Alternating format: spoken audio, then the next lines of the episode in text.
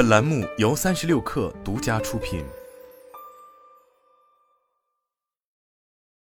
本文来自张良记。最近收到很多读者诉苦，说总被老板骂工作做不好，觉得自己很无能。可等我细问之后，才发现有些工作做不好，并不完全是他的原因，反而是这个工作本身就有问题。最普遍的就是不合理的工作安排，而这个不合理可以说的范围就很大，比如时间上的不合理。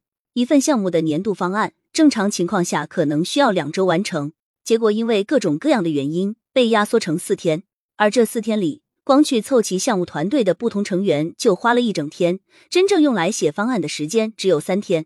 三天能写好一份年度方案吗？反正在我的职业生涯里没有见过。这就像熬汤，本来七个小时才能熬出来味道，因为配料和火候都要慢慢讲究，急不得。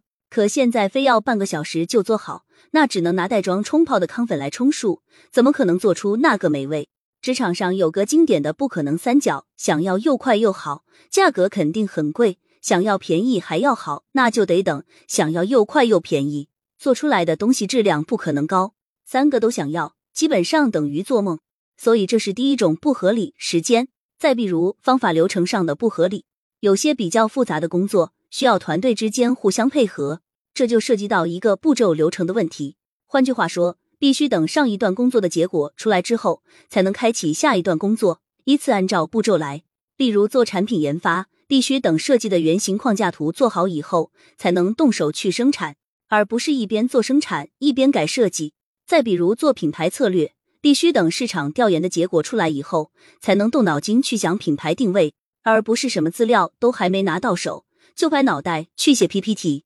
每个行业都有它的自然规律，想要在这个行业做好，首先要尊重这一行的自然规律。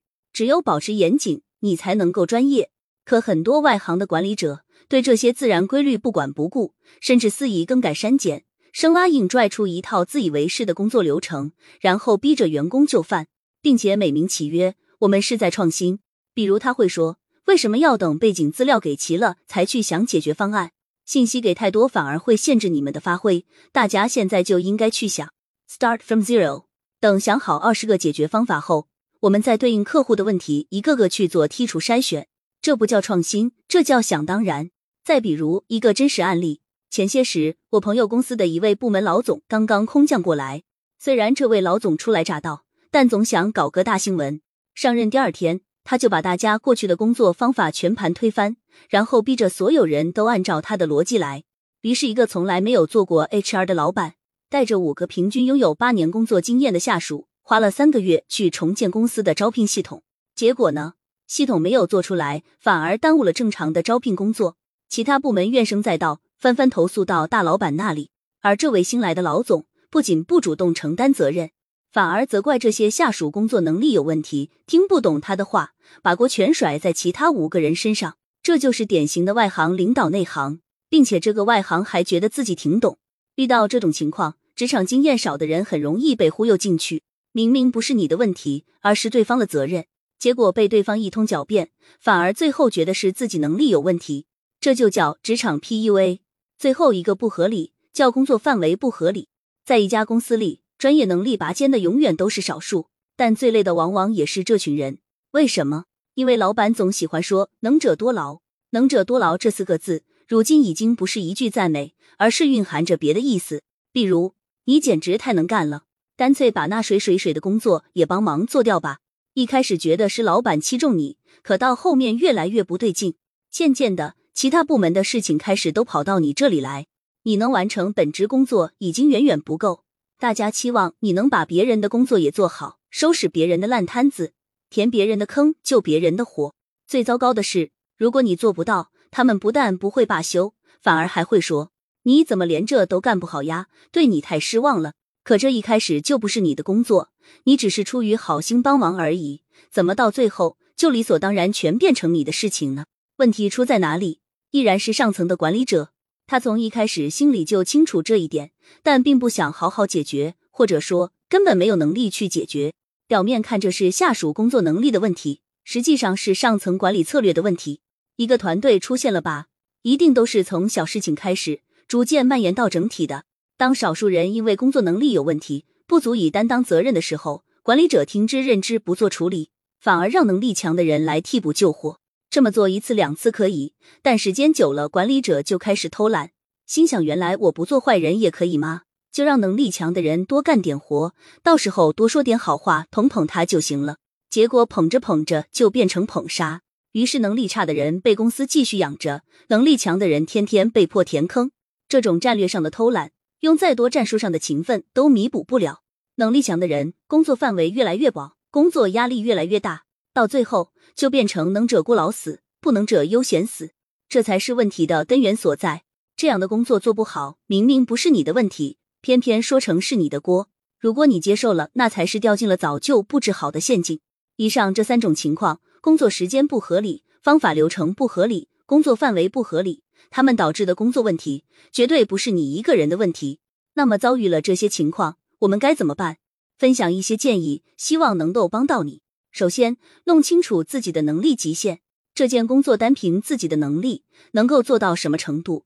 哪些部分的确需要别人帮忙？哪些地方现在急不得，心里都要有个谱。换句话说，自知之明很重要，千万不要逞强，被别人表扬几句就飘飘然，把责任一下子全揽到自己身上，这不叫优秀，这叫给自己挖坑。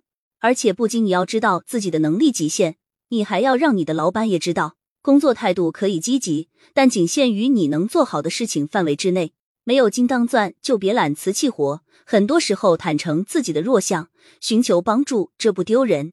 过多的承担你能力范围外的难度和压力，最后反而会坏事。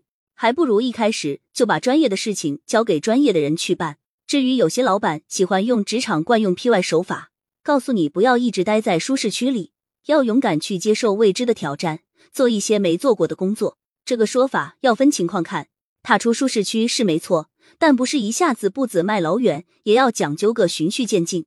举个例子，比如你是个程序员，现在要你学一点产品设计和用户体验方面的知识，这和你的工作息息相关，还能反过来启发你写代码时的逻辑。那么你可以去拓展。但如果你是个程序员，老板现在让你去学 PS 设计，把美工的活也给干了，这就是扯淡。所以大家酌情考虑。另外，更重要的一点，把态度摆出来，千万不要惯着。不要惯着欺压你的老板，不要惯着占你便宜的同事，不要惯着职场上不合理的系统和制度。该反抗反抗，该辞职辞职，该曝光曝光，该骂娘骂娘。不要当温顺的小白兔。你越是惯着，对方越会得寸进尺，你就越被动。我见过许多温文尔雅的老实人，专业能力一流，但亏就亏在不会说话，不会拒绝，不会推工作，最后加班到深夜十二点的，永远是这些人。做好了自己的事情，还要负责处理别人丢下的烂摊子，并且最荒唐的是，居然没人觉得这有什么问题。可一开始不是这样，是当初的老实人自己一手造成这样的局面。不拒绝，不反抗，不辩驳，默默接受，最后就是柿子挑软的捏。记住，不要把所有问题都归咎于自己，不要听了别人几句话就陷入自我怀疑。该是谁的责任谁的锅，有理有据罗列清楚。该是谁做的工作，千万不要让步。今天我帮了你，不代表以后你可以赖上我。我人好，不代表你可以随便欺负。就事论事，心有标尺就不会怂。